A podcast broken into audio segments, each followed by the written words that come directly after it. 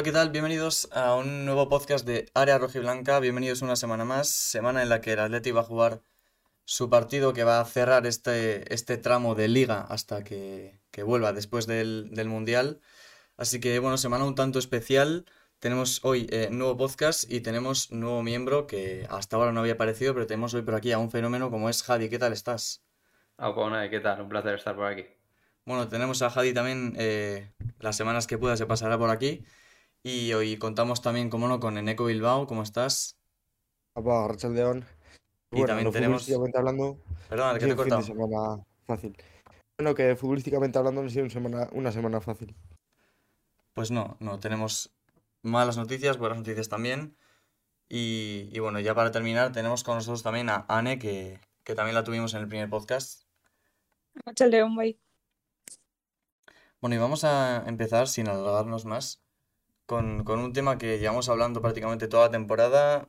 Quizá el tema más polémico, dudoso que, que, hemos comentado y que hay en nuestro entorno. Y es, como no, el tema Íñigo. Y es que Mateo Alemani, el director deportivo del, del Barça, se pronunció sobre, sobre Íñigo. Bueno, dijo lo típico de está en otro club, tiene un, tiene un contrato firmado, lo típico de no quiere dar ningún detalle. Pero parece que hace tiempo el, el Barça quiere a, quiere a Íñigo, además ahora con, con Piqué que se acaba de retirar, pues quizá tenga más, más urgencia por tener a Íñigo. Parece que también no hay ninguna intención de renovación, al menos ahora mismo, no hay, no hay nada de por medio en el Athletic. Eh, hemos tenido una visión distinta de, de, este tema prácticamente cada semana en lo que llevamos de temporada, pero quiero preguntaros a día de hoy, 7 de noviembre, ¿cómo veis el tema Íñigo?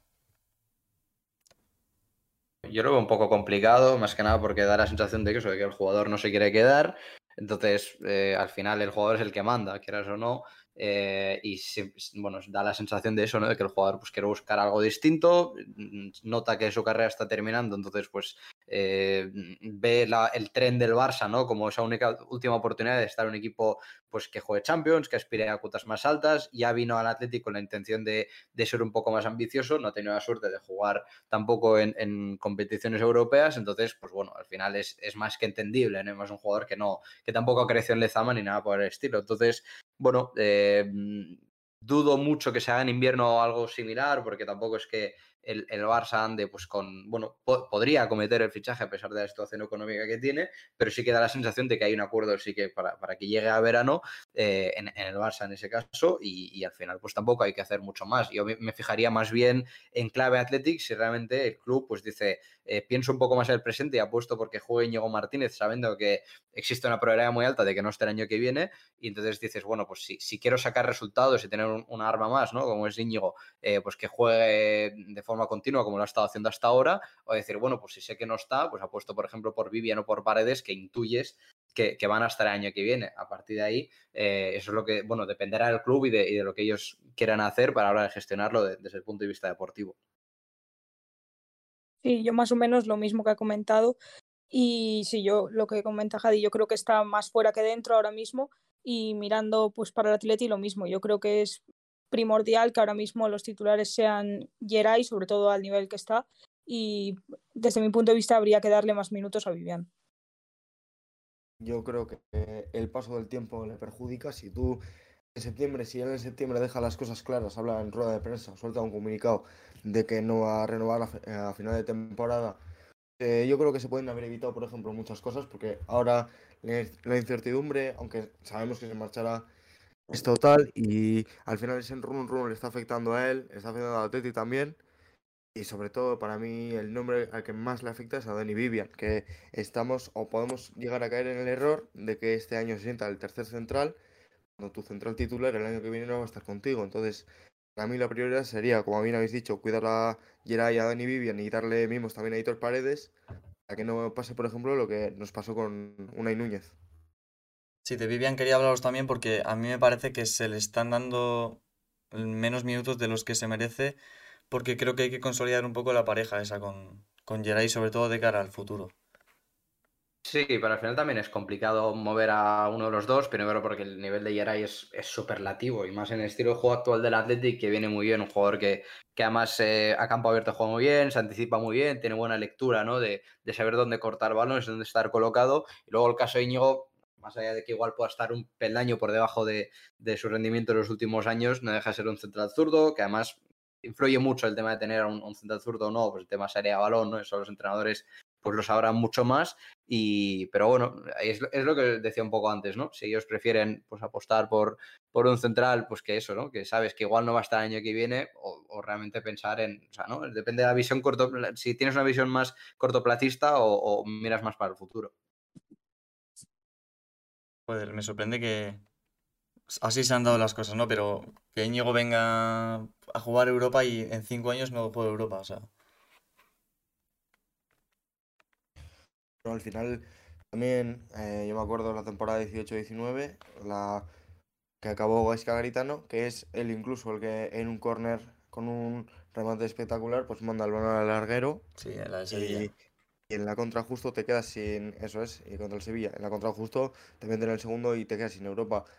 Al final, no se puede decir que haya sido cosa suya, yo creo que está más que claro, ha sido cosa de todos, pero, hombre, pues, por ejemplo, Julen Guerrero no ganó ningún título con el Atleti, pues y gente como Seville Merino, pues sí lo ha ganado. Pues al final es todo por épocas y por dinámicas, y hay veces que son el mejor y otras que peor.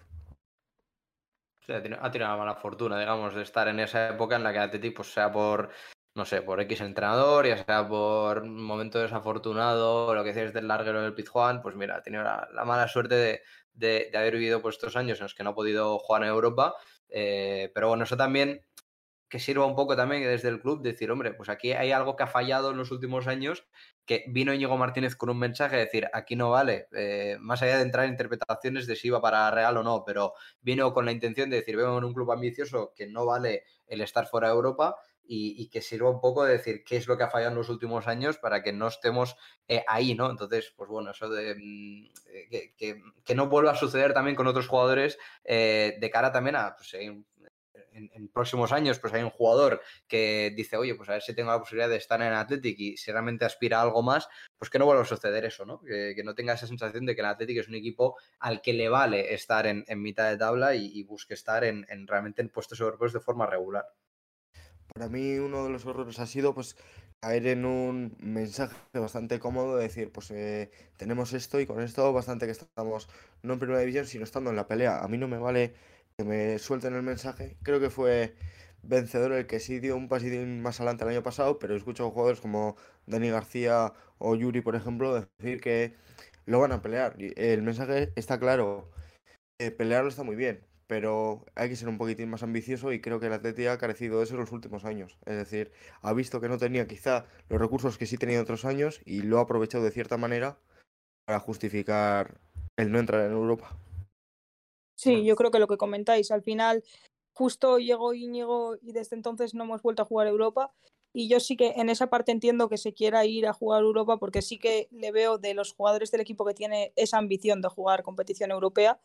Y es lo que comenta Nico. Yo creo que hay que tener la ambición de que el equipo no se conforme con no jugar la, la competición europea. Bueno, pues si Íñigo se va este año, ojalá lo haga cuando mientras nosotros entremos, ¿no? En, por fin en competición europea. Y pasamos de central a lateral, pasamos a, de Íñigo a Yuri, jugador del que se está hablando también, y es que tuvo unas declaraciones, hizo unas declaraciones bastante, a mí me parecen bastante duras, preocupantes. Básicamente dijo que hace tiempo que no disfruta jugando al fútbol. A mí esto me preocupa porque viene de, de, un, de una mala racha de juego, digamos, ¿no? De, de lesiones, de, de incomodidades también hablamos en el primer podcast de, ese problema que hay en el lateral izquierdo. Quizá Valenciaga ya esté en sus últimas. El tema Imanol también lo hablamos. ¿Qué os transmiten a, vosotros estas, estas palabras de Yuri? Bueno, a mí me transmite que al final Yuri pues no deja de ser una persona más, que mm, al final si te pones en su situación, aunque ninguno de nosotros de aquí hayamos sido futbolistas profesionales, pues imagínate, ¿no? Eh, ir a trabajar y que de repente pues un día te sientes cómodo trabajando, te lesionas, eh, vuelves a poder estar en condiciones, o incluso no, no te falta hablar de lesiones físicas, o te entra un resfriado, luego vuelves a estar bien, vuelves a recaer, tal. Entonces, eh, cuando entras en ese bucle constante eh, y, con muy poco tiempo estás por detrás de, de, del resto de tus compañeros y quieres estar ahí, luego cuando, cuando, juegas no terminas de jugar muy bien, tal, luego te dan mareos por el COVID, cosas así, bueno, creas o no, eh, pues no, no disfrutas de, del trabajo y me gusta que haya jugadores como él que humanicen ese tipo de cosas, ¿no? Que, que, van un poco más allá de que tú vayas al campo y digas, es que este jugador no está muy bien, ¿no? Pues dices, hombre, pues no deja de ser una persona más y, y que, que, bueno, que al final tenga sus, sus problemas como los tiene cualquiera, ¿no? Pero sí que al final eh, a mí lo que me transmite es que eh, no solo en clave Yuri, o sea, en clave de, del resto de jugadores de la plantilla y de la gestión que se puede hacer esos laterales, eh, sí que es un poco preocupante, ¿no? La situación, es decir, jugadores que ya tienen una cierta edad, decías el tema de Valenciaga, eh, el tema de Oscar de Marcos, por, por, muy bien que esté rindiendo, al final no son jugadores que no son eternos eh, y que al final tienes un margen de, de, que igual hay que hacer algún cambio por el simple hecho de que no se mantiene a nivel competitivo. Hay jugadores que, que tienen picos muy regulares, el caso de Leque, el caso de Yuri mismamente, Capa de repente tampoco ya no juega y no, hace falta que, descubra nada para, para entender pues, que hay, hay, algo detrás de esto. Eh, entonces, pues sí que habría que buscar soluciones porque al final no es que no se sostiene que, un equipo pues de la talla del Athletic tenga tanta tanta carencia desde en ambos laterales ¿eh? tanto en el izquierdo como en el derecho a mí me parece justamente lo que tú dices no una situación entendible porque, porque es una persona, porque con todo lo que conllevan sus, sus problemas hasta ahora, pues es evidente que bueno, se puede decir ¿no? Que, que, no disfruta jugando a fútbol, es entendible y a la vez preocupante ¿no? por, por la situación que he comentado que tenemos en el lateral. Y, y bueno, espero que, que, Yuri se vaya poniendo cada vez mejor, espero que busquemos también soluciones a ese lateral izquierdo Di Manuel hablamos también y, bueno, hay que, hay que, lo que tú dices, buscar alguna solución. Que yo creo que la afición también para ciertas cosas es la leche. Sale Yuri hablando de que no disfruta el fútbol, de que no está a tope y ya salen algunos a decir que es que hasta él mismo se da cuenta que ha jugado en el Atleti no sé qué. Siempre achacamos los juegos o criticamos quizá que no sean sinceros e incluso a veces hasta demasiado prepotentes como pues no voy a señalar a nadie pero de vez en cuando ha hecho Dani García alguna declaración que se le ha tomado como es un poco prepotente hace dos semanas salió Leque con lo del tema del parche y también uh -huh. es que es un prepotente es que es un no sé qué y luego sale Yuri diciendo que no disfruta el fútbol y que no está a su máximo nivel y en vez de eh, a most eh, mostrarle ese apoyo o arroparle que vale que no somos una ONG pero quizá eh, ayude mucho más eh, leer ese tipo de mensajes que no, si hasta él se da cuenta, pues que se marche. Lo cierto es que tenemos un problema no solo en el lateral izquierdo, sino que yo diría en los dos laterales y el, viernes, el partido del viernes lo acentúa. Sí, yo creo que es evidente que Yuri no está a su mejor nivel, pero es que la situación que ha tenido que pasar, sobre todo a raíz del COVID, empezando por los mareos y siguiendo por lesión tras lesión no es fácil para ningún futbolista, ni para ningún deportista, ni en general para ninguna persona. Y sí, es lo que comentáis. Yo creo que se está notando esta temporada que las piezas más flojas del equipo son ambos laterales. Bueno, pues le deseamos, lo, por supuesto, lo mejor a Yuri. Y lo que tú has dicho, Neko, eh, yo creo que hay que valorar estas, estas pues, declaraciones que hacen algunos jugadores que, que humanizan bastante la situación, ¿no? Porque al final somos todos personas y, y, no todos son buenos momentos. Bueno, vamos a comentar ahora una noticia. Esto pasó el sábado 29 en el Atlética DTV, pero leí la noticia el lunes, así que digamos que entra en nuestra semana. Y es que el Atlética DTV jugó contra el Vizquerre y en el minuto 56 tuvo un gesto deportivo y es que el Vizquerre se quedó con dos jugadores menos, es decir, con nueve, con 5-0 el marcador y el KDTV decidió retirar a dos jugadores del, del, equipo, del Athletic, pues para que estén 9 contra 9 ya con el partido prácticamente sentenciado. Quiero preguntaros qué os parece, qué opináis de, de un gesto así por parte del KDTV. ¿Creéis que, que, está bien hecho porque al final el partido está sentenciado y, y creo que no hay que darle más vueltas? ¿O, o creéis que, es fútbol y, y, debería ser, bueno, pues 11 contra 9 porque así se han dado las, las circunstancias. Bueno, ¿qué opináis de, de este gesto? Bueno, Yo creo que... es lo mejor que podían hacer, ya que al fin y al cabo sigue siendo fútbol, pero es fútbol formativo, al final son chavales y una vez teniendo el resultado tan amplio, yo creo que es un buen gesto por parte del Atleti y así lo mostró el Vizquerre con el agradecimiento. Sí, es eso, es, ya no es solo formación deportiva, es también formación humana y al final, eh, bueno, e, es cierto eh, que, que, tú también eh, entiendo esa parte de, bueno, es que esto es fútbol y al final, si se ha dado así el partido, pues, eh, pues como si termina 20-0, pues termina 20-0, pero al final eh, siempre se ha hablado, ¿no? De, de lo que es tú ser un, tú, tú, ser un crío, aunque tengas 15, 16 años, ¿no? Es la edad de cadete y te, des, te ves con esa situación de, es que me, llegas a casa y dices, me han metido 20, pues no aprendes tanta cosa tampoco, ¿no? Entonces, pues bueno, simplemente si, si se ha dado así y, el, y pues desde el club pues lo vieron conveniente, porque dices, somos el Athletic y encima vamos a jugar con dos menos, eh, o sea, el rival va a jugar con dos menos, eh, pues vamos a intentar tener ese gesto que yo pienso que no, tampoco se, no sé, tampoco es criticable ni mucho menos, entendiendo que, que está esa, e, esa parte de, de, competir y de que forma parte de, de, lo que es el fútbol, pero bueno, eh, tampoco se le puede achicar tanta cosa, ¿no? Sí, yo estoy completamente de acuerdo. Creo que además también ha surgido un poco polémica de la nada porque con el partido resuelto ya, pues da igual que quites dos o tres si vas 5-0.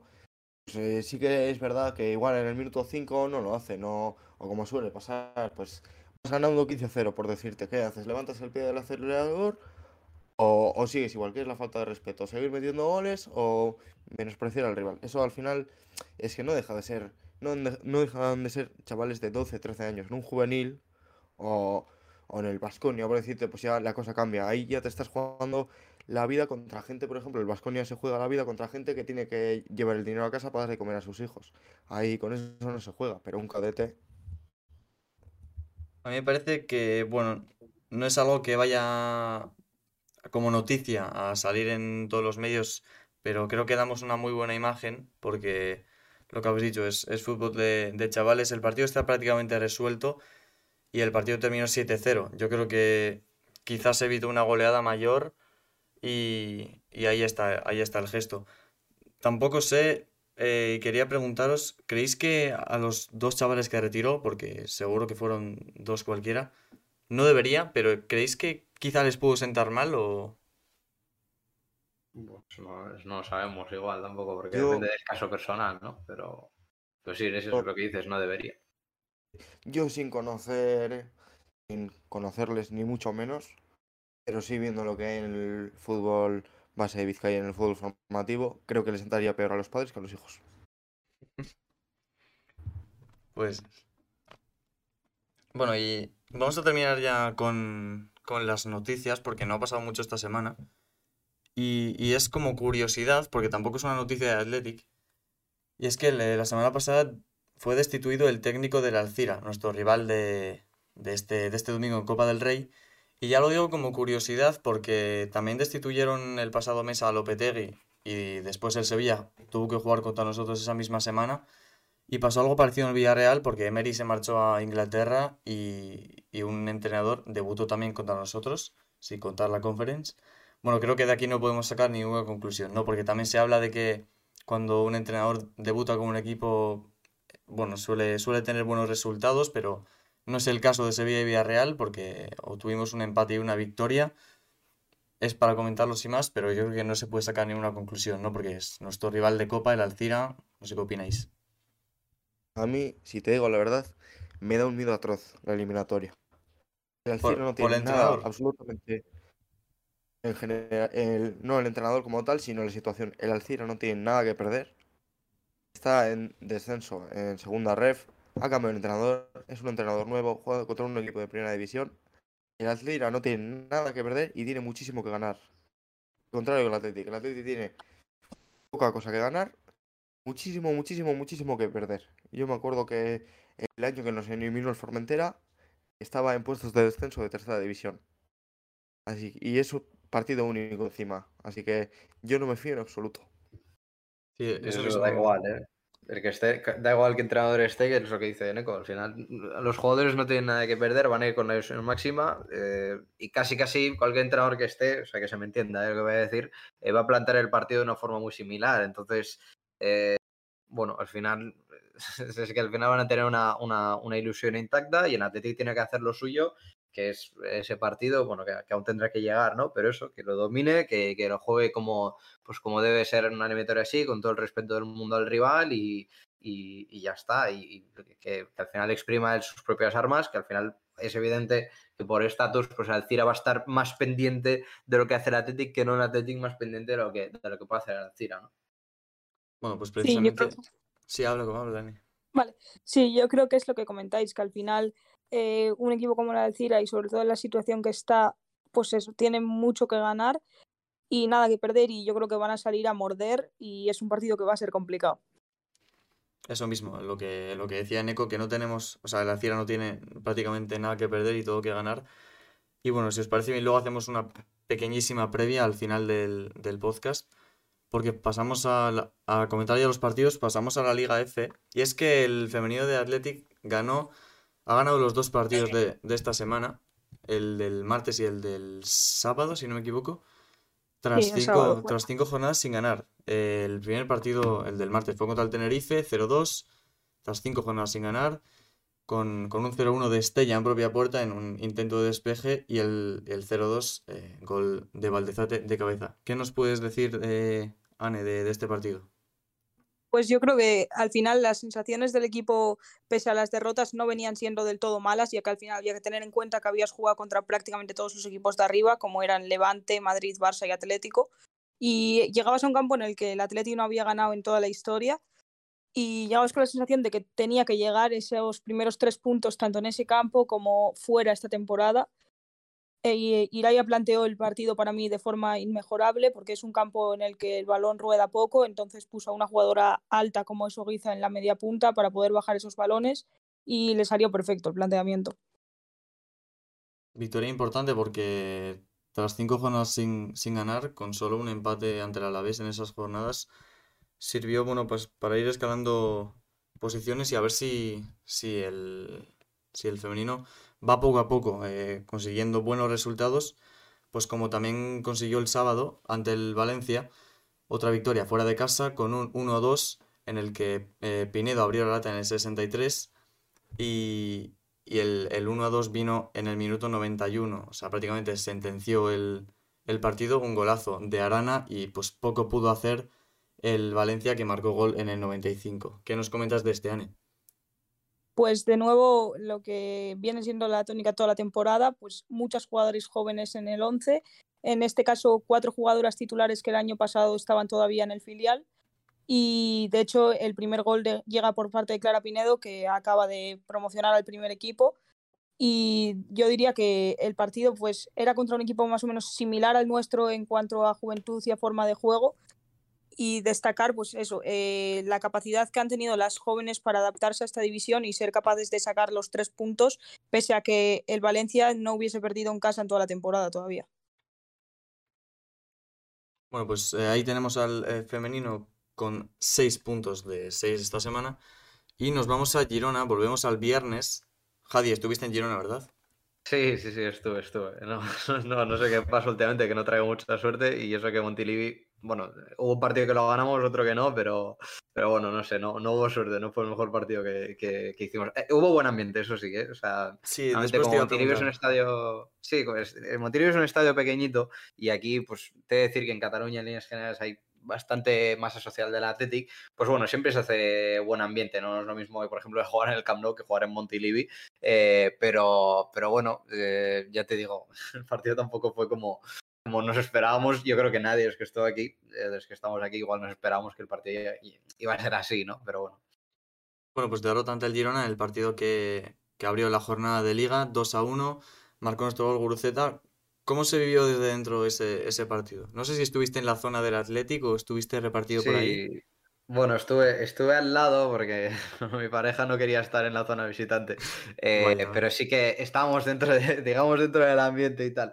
Eh, y se vivió, no sé, fue raro porque yo recuerdo eh, al, descanso, a hablar con, bueno, con, con, un conocido de la peña aquí de Barcelona, le dije, como que no estamos muy bien, ¿no? En el partido, es que estamos como un poco superados en el centro del campo y tal, como que no, ¿no? Que existe esa facilidad del Girona que parece que como que estamos dejando jugar mucho y nosotros no estábamos tan cómodos, ¿no? Y luego, obviamente, bueno, cuando lo ves en el campo, estaremos de acuerdo, ¿no? Que no es lo mismo verlo en el campo que luego cuando lo ves desde la tele.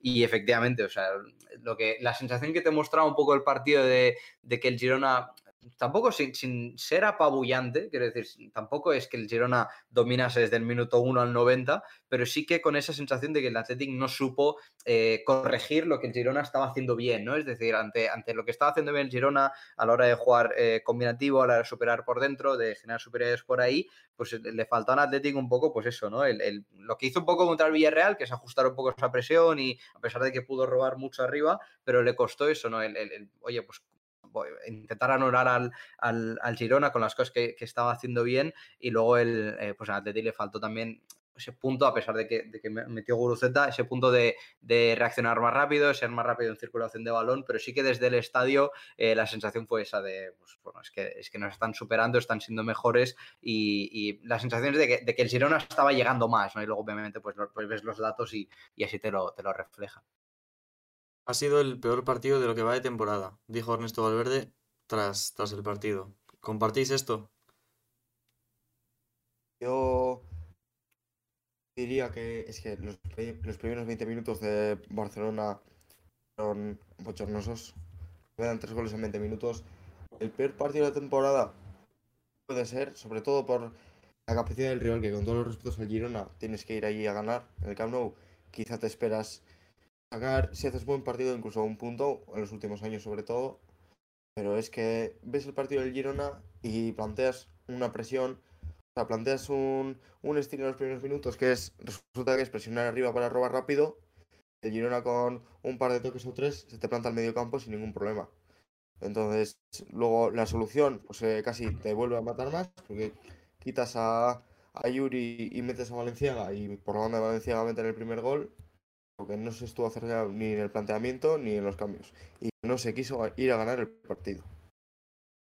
Sí, yo creo que con lo que comenta Neko, pese a que los primeros 20 minutos en el Camp Nou fueron horribles, eh, al final este partido fue malo en líneas generales, no solo los primeros 20 minutos, y en un campo en el que a priori es más sencillo que el Camp Nou y tienes que salir a morder y a intentar llevarte los tres puntos para Bilbao.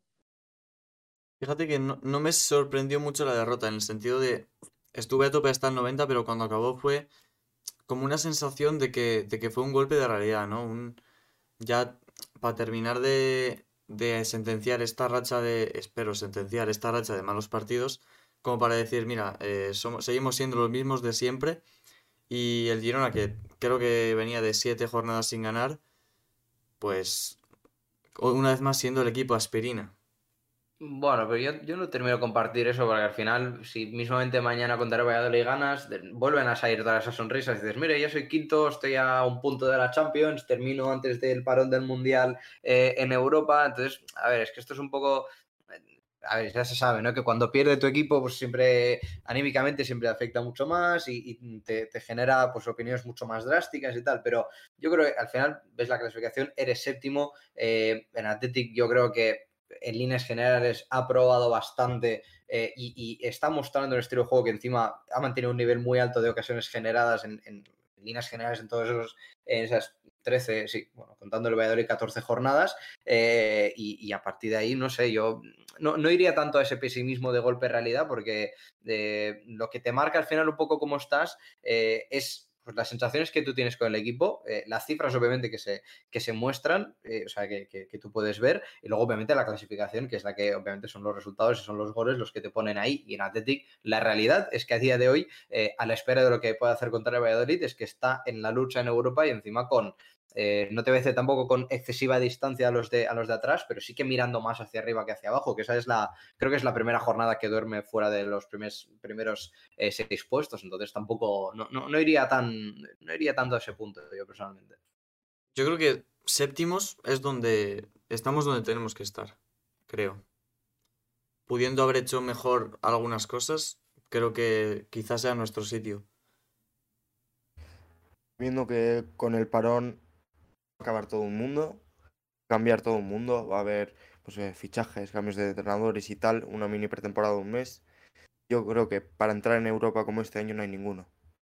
O sea, ves a Osasuna, por ejemplo, que está haciendo los deberes, lo está haciendo muy bien, pero yo creo que este año es el idóneo para volver a entrar a Europa. Si me apuras quinto o sexto, porque el resto está fallando, los de abajo están fallando. El Villarreal pues ha cambiado el entrenador, se ha ido una Emery, ha venido Setién y no carbura. El Atlético Madrid también está pinchando, es que están pinchando todos. Si tiene que ser un año, tiene que ser este. Sí, yo estoy de acuerdo con Eneco en que para volver a Europa y ya no solo conformarnos con ese séptimo puesto que te quedas a las esperas de lo que pase en la final de Copa para ir a Conference League, yo creo que no hay ningún, ningún año como este, porque al final ni el Sevilla está arrancando, que está en la zona baja de la tabla, ni el Atlético ni el Villarreal terminan de arrancar. Y yo creo que eso hay que hacer nosotros nuestro trabajo para poder llegar a los puestos europeos, al igual que está haciendo Osasuna. Además, ya nos hemos quitado a Barça, Atlético de Madrid del medio, a Villarreal también, que es rival directo. Y el Atlético mañana debería hacer los deberes y, cerrar esto como se debe, que es con tres puntos. Sí, bueno, y lo de hacerse un poco fuerte en San Mamés, ese tipo de cosas, que al final eh, pasa también un poco por ser fiable eh, en casa, a pesar de que creo que ha perdido, bueno, el del Atlético y el, de, el del Español, pero, pero los yo, yo creo que el Atlético no tiene por qué no, o sea, no tiene por qué estar mal contra el Valladolid, porque simplemente sabe que tiene que sacar los máximos resultados posibles antes de, del parón. Mm, a priori el Valladolid, por cómo afrontar el partido, también es un contexto al que le viene más o menos bien eh, y, a partir de ahí, pues eso, seguir confirmando que, que el Atlético está ahí. O sea, es que lo, eh, lo, yo creo que lo demuestran al final sus cifras y las, y las ocasiones que genera y las, y las sensaciones que tenemos todos de, de, que hay muchos partidos que incluso habiendo pinchado eh, mereció más, sin contar obviamente el partido de el pasado contra el Girona, igual el, de, el del Camp Nou, que evidentemente se te, bueno, te pasaron por encima, ¿no? Pero el resto, digo, me atrevería a decir que hubo varios resultados que fueron hasta, hasta injustos, ¿no? Bueno, y a raíz del partido contra el Girona hay que hablar también de Gorka Guruceta, que ahí nos dio Dazón la estadística, ¿no? Eh, de la que se ha hablado, que eran 44 minutos los que necesita lo que se necesita Guru para marcar los, los tres goles que lleva ahora mismo, por encima de Martial Haaland y Gio Simeone en, en top 5 grandes ligas con jugadores que llevan al menos 100 minutos en el campo. Quería preguntaros si, bueno, es evidente que, que Gorka necesita algo más de protagonismo, algo más de minutos. Quería preguntaros, y es doloroso preguntar, pensar esto, si creéis que esto pone un punto y final a Vía Libre en el Athletic.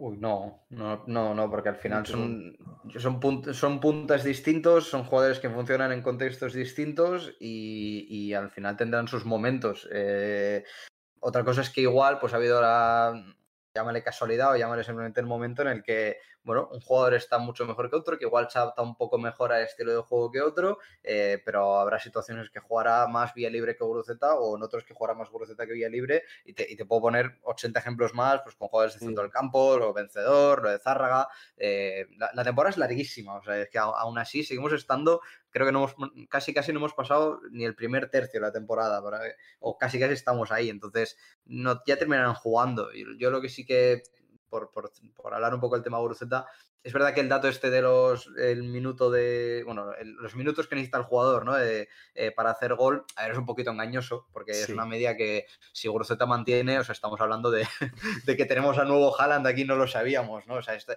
ningún delantero creo que Lewandowski por ejemplo creo que mantiene una media de 80 minutos o sea esto no lo hace nadie en el mundo o sea es una locura si Groseta mantiene la media de meter un gol por cada parte que juega o sea lo del problema del gol ya no existe es, ¿no? Es pero sí que es cierto sí sí eso es pero sí que es cierto que como, mínimo pues sirve para que te genere un poco esa duda de, bueno, oye, tengo un jugador más, eh, una buena alternativa en ataque que no solo que haga goles, sino que también interviene muy bien el juego, eh, viene muy bien a recibir, juega de espaldas bien, ocupa muy bien el, área, entonces... Eh, bueno, es una alternativa más que yo creo que Valverde tiene que tener en cuenta, sea de titular o sea de suplente, pero como mínimo eh, que, que, hay más ahí, ¿no? Y que aprovecha los minutos que tiene siendo suplente. Eso es para mí la gran noticia. Hoy estoy con Hadis, algo ha demostrado Valverde en, esta etapa todavía no, pero en la anterior fue que todo el mundo tiene que tener las pilas cargadas porque le puede llegar su oportunidad. Pues pasó, por ejemplo, con el tema de los centrales. El Cheita el primer año pasó de jugar eh, tres partidos a eh, la 14-15 jugar casi todo y Bustinza lo mismo, no jugaba nada y resulta que en mayo se te planta una final de Copa de Central titular. Eh, que Valverde es así. Y tenemos delanteros a punta pala, pues igual hoy juega Guruceta y mañana le toca Villa Libre y la semana que viene igual sube a Diego Nurain. No sé, no podemos valorar todavía. Estamos eh, en noviembre, hasta mayo hay mucha liga, hay Copa del Rey, hay muchos partidos y hasta que no acabe la temporada no podremos decir pues, ha jugado este, ha jugado este, se tiene que marchar o se tiene que quedar. Además que el tema de los datos a mí, o sea, de este tipo de datos, sí que es verdad que como curiosidad está muy bien, pero a mí no me parecen demasiado objetivos. Es decir, había en 2015, por ejemplo, un dato que decía que cada X minutos Seville Merino marcaba un gol de plancha porque le metió en la misma semana un gol al Madrid y, y al Marsella de plancha. Entonces, hay que ser un poco más objetivo, que está muy bien el dato, pero hay que ir un poquitín más allá. Sí, a ver, es un dato. Creo... Dale, iba, dale, sí. iba, a decir que es un, es un, dato que está ahí, pero el, el, lo que he dicho, clickbait, ¿no? Es muy rebuscado, muy engañoso, pero el dato está ahí. Comenta, comenta, Ani. Sí, yo creo que es lo que comentáis, que al final el dato no es completamente, pues al final fiable, pero sí que creo que Guruceta tiene que tener aún más minutos de los que tiene, ya que ha demostrado que es un delantero que sí que tiene gol y también que puede jugar, igualmente se puede asociar con diferentes jugadores en ataque, ya que puede jugar tanto de delantero como un poco más atrás si es necesario, porque la capacidad de asociarse que tiene también es brutal, ya no es únicamente la capacidad de hacer goles. Bueno, pues a ver si podemos ver algo más de, de minutos de Guruceta, ¿por qué no mañana? Luego hacemos también una pequeña previa. Y... Pero antes vamos a hablar del, del Bilbao Athletic. No sé si alguien vio el partido contra el Nastic. Sí, yo, yo, yo, lo pude ver, sí, sí. Bueno, fue un poco. A ver, un poco, un poco la, la, dinámica que está teniendo un poco el Bilbao Athletic. Puro de mastica. Sí, encima ya venía también de otro empate a cero. Al final, el, el estilo de juego de este Bilbao Athletic es un poco el ser un poco dominador sin balón y, y, y, luego, o sea, aquello de estar un poco bien plantado en el campo y ese tipo de cosas. Eh, y luego es cierto que a, Athletic, a este Bilbao Athletic le está costando en ataque eh, tener un poco las ideas más claras. Eh, cuando genera peligro, aparece sobre todo por chispazos de jugadores como Malcolm, que estuvo muy activo contra, contra el Nastic, pero con eso no, no, no, te vale, ¿no? Entonces, pues lo que te sucede que hay partidos en los que de repente pues ¿no? ganas 2-0 contra, no recuerdo qué equipo hace poco, eh, y, y, parece que va bien, pero la realidad es que esto de forma continua en una, en una categoría tan exigente como la primera ref, pues no te da, no te da, ¿no? Entonces, bueno, eh, tuvo, tuvo una oportunidad Goti en el último minuto, sí. casi en los últimos minutos, para hacer gol, que igual te hubiera cambiado la cara del partido, pero la realidad sigue siendo la misma, ¿no? Fue un partido intenso, fue un partido de, de que tenías que estar muy fuerte porque Nastic es un equipo que compite, o por lo mostrado, ¿eh? que competía bien, pero, pero eso, no, no, no le fue suficiente para ganar. Estoy con Jadi, me, he podido ver el partido esta mañana, porque el fin de semana no le pude ver, y a mí me da la sensación de que jornada tras jornada que pasa con este equipo y este planteamiento, hay algún jugador que se va estancando un poquitín más. Es decir, en vez de ahora de evolución veo lo contrario. ¿eh? Es un equipo que juega como si no fuese un filial, sino un recién ascendido que está intentando salvar la categoría. Y lo, lo hace como puede. Entonces, para mí es ciertamente perjudicial para gente como, como Luis o como Adu, gente que tiene, o Be eh, Beñat mismo, que tiene las opciones de promocionar en los próximos años. Yo es que le sigo sin ver nada, lo de bien que no estoy y mira que me da pena, pero hay que replantearse muchas cosas en, en, este tiempo y veremos qué pasa.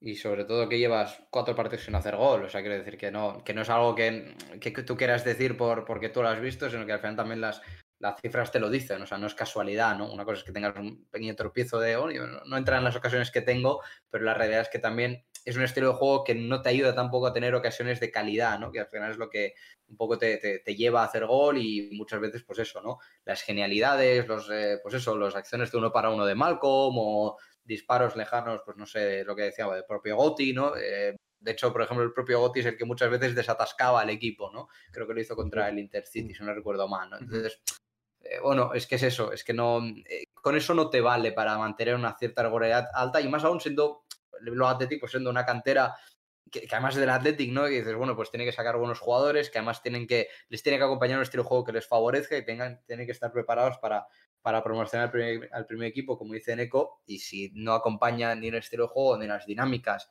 y no explotan eh, sus virtudes los jugadores, pues ahí tienes un problema como, como filial, ¿no?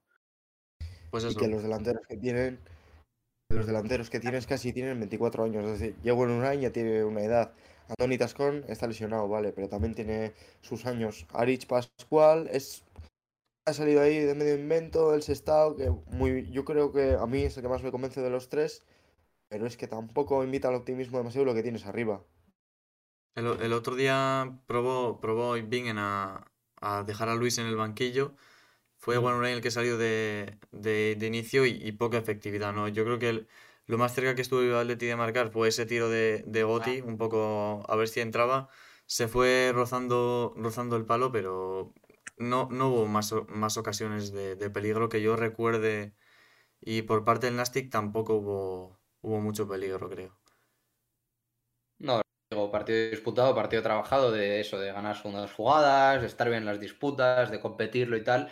Eh, pero ahí es lo que te digo, las jugadas más puntuales tienes que estar acertado. Si encima yo creo que también hay un punto de confianza, ¿no? Cuando no te salen las cosas y cuando estás bien y de repente pues ganas, igual eh, esas acciones puntuales sí que aciertas, ¿no? Porque estás con ese plus. Pero si no estás así, luego te condenan ese tipo de partidos. Pero bueno, eso que te digo, son dinámicas que, que habría que cambiar. Y eso que, bueno, luego, ahora porque hay un parón por el tema de la Copa, pero luego encima te viene el partido del, del Barça Athletic, bueno, tampoco es un equipo que esté del todo bien, pero no deja de ser el final del Barça con, con buenos jugadores y, y, también un partido que va a ser complicado fuera de casa. Eh, si fueseis Bingen Arostegui, ¿qué cambios haríais o qué cambiaríais en el juego? A ver, es que al final yo, yo lo que veo de la plantilla actual y de lo visto también de los jugadores del Vasconia que yo no conocía el año pasado, yo lo que veo es que es un equipo que tiene eh, buenos jugadores por los costados, es decir, caso de Malcolm, Luis Bilbao, extremos incisivos, con uno para uno, que también van bien a espacio y tal. Luego tienes un centro del campo que creo que eh, tienes perfiles que se pueden, eh, que se pueden eh, lo diré, ¿eh? Que, que, bueno, que puedes meterle errores que, que, que, se compaginan entre ellos. Quiero decir, tienes buenos mediocentros, el caso de Naveira, Rego, tienes un Guerrero Navarrena que hace muy bien ese trabajo de ida y vuelta, de, de, mover el balón de lado a lado, y también tienes perfiles de media punta, el caso de Gotti, incluso Unai Gómez, que lo que he visto tampoco me disgusta, que si los complementas bien, esa es la palabra que me quería salir, eh, tú tienes un centro del campo muy potente. El estilo de juego actual del Athletic se salta al centro del campo mismamente. Entonces, sí. eh, si no, yo, yo, lo que veo es que no termina de explotar eh, esos jugadores que creo que son los puntos fuertes de, del equipo. Entonces yo personalmente también, y siendo una, un, filial, pues sí que mmm, tendería, aunque no me gusta mucho hacer eso, ¿eh? pero sí que tendería a un juego un poco más combinativo, más posicional, más de, de, eso, de que el centro del campo tenga protagonismo, como el primer equipo del Atlético, básicamente, eh, y que las bandas pues sirvan sobre todo para finalizar las jugadas, pues como el caso del Atlético, tú sabes, tú detectas que tienes a Berenguer, a Nico Williams, jugadores que eso, que queda muy bien para el uno para uno, para centros laterales, eh, para jugadas individuales suyas, para atacar espacios, y tienes un centro del campo de jugadores, pues eso, que se complementan bien, que se mueven bien entre líneas, entonces, si tú eh, yo creo que ese estilo de juego igual les, hubiera, les explotaría un poco más, aunque necesitaría mucho más trabajo. Igual ahora eh, ya vas un poco tarde porque ya no tienes esa pretemporada que te sirva ¿no? para trabajarlo. Yo voy por esa misma línea. Además que uno de los problemas es que quizá este año no se ha sabido hacer esa transición bien del todo. Es decir, hay en el equipo está un poco descompenso porque tienes gente demasiado madura, yo creo, y otros que son demasiado jóvenes. No hay un equilibrio y el otro asunto es que para mí yo sigo pensando que jugamos como si fuese para no descender de categoría, que sí que sería una faena, pero yo creo que es que un filial no puede jugar así. Al final tienes que tirar hacia arriba, la defensa, la defensa la tienes bien cubierta en el primer equipo. Lo que tienes que explotar es un poco, pues eso, el, el medio campo y, y, líneas de arriba. Y si en vez de favorecer eso, ir hacia ese hacia ese camino, haces lo contrario y lo que intentas fortalecer es la parte de atrás, no creo que sea la solución.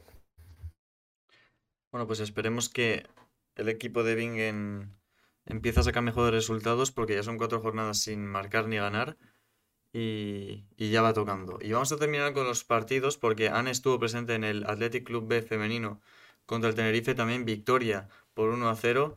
Cuéntanos. Sí, al final llega por fin la primera victoria y en general los primeros puntos de la temporada. Yo creo que, al contrario que en el Bilbao Athletic, como comentáis, aquí sí que no se, no se está jugando para no descender, ya que eh, sí que se está priorizando pues, el fútbol formativo para las jugadoras, eh, sobre todo priorizando pues, el juego en el medio de campo, al contrario de como comentáis en el Bilbao Athletic.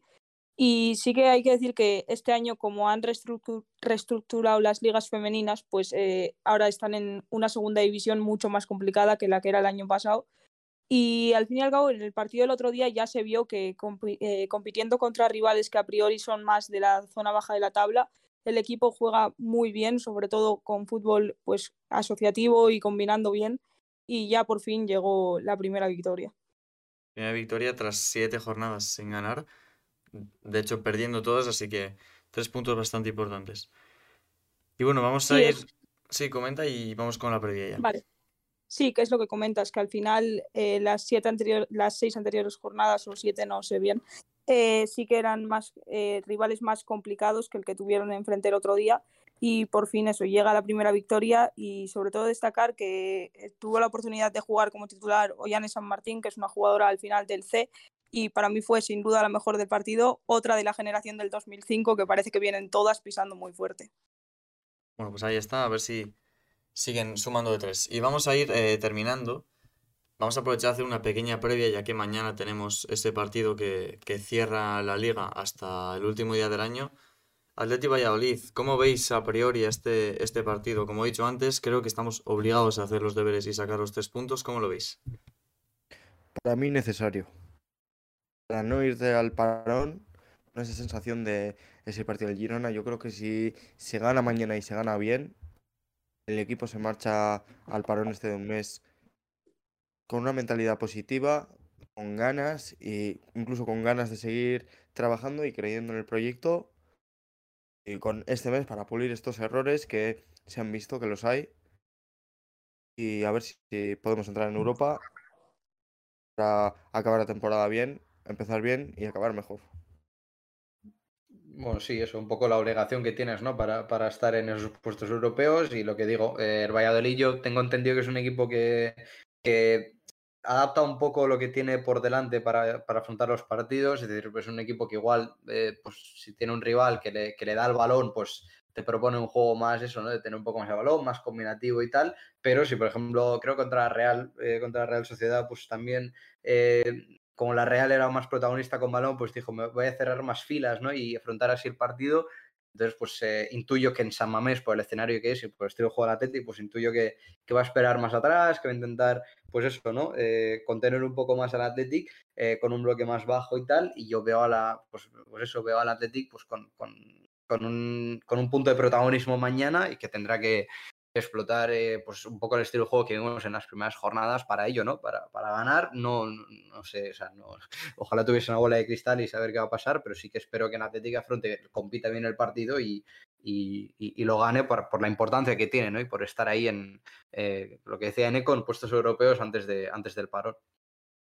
Sí, yo creo que más o menos lo que comentáis. Al final son tres puntos muy importantes, ya no solo por seguir en la zona alta de la tabla, sino también por el tema moral de que al fin y al cabo si te vas con esos tres puntos antes del parón y con buenas sensaciones, pues yo creo que es lo mejor que le puede pasar al equipo. Sí, porque vamos a estar prácticamente todo el mes de, bueno, lo que queda de noviembre y todo el mes de diciembre. Yo no quiero estar mirando eh, los partidos de Athletic y ver que no hemos ganado ese último con el que podemos cerrar bien este, este, estas pequeña, este pequeño tramo de jornadas de, hasta el parón. Así que bueno, yo creo que tenemos que jugar como, como sabemos hacerlo con nuestra gente. Creo que no, bueno, es, es, un martes a las 8, yo creo que no vamos a tener para nada la mejor asistencia de la temporada, pero bueno, seguro que se nota respecto a otras porque tenemos la gran animación que seguro que no falla casi nadie. Así que a ver si somos capaces de, hacer los deberes y acabar esto como, mejor sabemos hacerlo.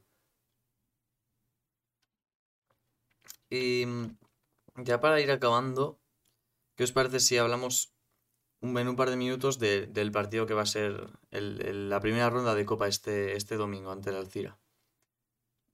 Bueno, pues eso, sin saber mucho de, la Alcira, la verdad, eh, yo espero que, un poco lo que decía antes, ¿no? Que se afronte el partido un poco con, el respeto que se merece al rival eh, y, obviamente pues que en Atlética haga los deberes. Intuyo que no va a haber eh, mucha rotación, más que nada porque luego ya tienes el, el, parón del Mundial, entonces eh, pues intuyo que ahí van a, van a ser a jugar todos porque no hay mucho que, reservar ni nada por el estilo, entonces yo la, expectativa que tengo al partido es que el Athletic lo resuelva bien, que sea un partido cómodo, que no tengas esos, ese tipo de problemas, ¿no? De, de repente te vas a la prórroga o, o afrontas unos penaltis, que son cosas que, que a Nede le gusta vivir, eh, tampoco espero ni, ni obligo a que el Athletic se vaya con una goleada porque porque tampoco es necesario, simplemente que sea cómodo, lo que le pasó el año pasado contra el Mancha Real, ¿no? Un partido cómodo, de que no, no pasaron muchas cosas y estuviste acertado, así que con eso ya te vale. Eh, entonces, pues es un poco la expectativa que tengo y lo que espero y me gustaría que pasase contra, contra el Ciro. Sí, yo un poco lo que comenta Jadi, que al final es un partido en el que para nada hay que confiarse porque el Alcira va a ir con todo, al fin y al cabo no tienen nada que perder y tal y con la situación en la que están en liga también, pues yo creo que tienen la ilusión también de poder avanzar una ronda más en la Copa, sobre todo eliminando a un Primera División. Así que yo creo que teniendo en cuenta que viene el parón, como comenta Jadi, hay que salir pues al final con todo, sin necesidad de dar descanso a los jugadores, pero eso, un resultado cómodo, pero sin necesidad de una goleada. El, el Alcira está en descenso de, la segunda red, pero creo que no sirve de mucho analizar a un, a un rival en un partido como este, ¿no? Al final, lo que hemos dicho, no tienen nada que perder, estén primeros o últimos en liga, van a ir a por todas, eh, seguro que les hace una ilusión tremenda que les visite un primera y más, pues si es, si es el Athletic, porque ya se vio que les hizo ilusión cuando en el sorteo pues les tocó el Athletic. Y bueno, eh, hacer los deberes, ¿no? Eh, un año más, esperemos que no haya problemas para pasar. Este año entramos algo antes, ¿no? Porque el año pasado entramos tras la Supercopa. Así que a ver si, si conseguimos una victoria fácil. Como ha dicho Jadi, tampoco hace falta, hace falta golear y, y avanzar en, en, Copa del Rey. Espero que este año pues, nos vaya algo mejor. Si no hay nada más que comentar. No, nada más no, por mi parte pues tampoco.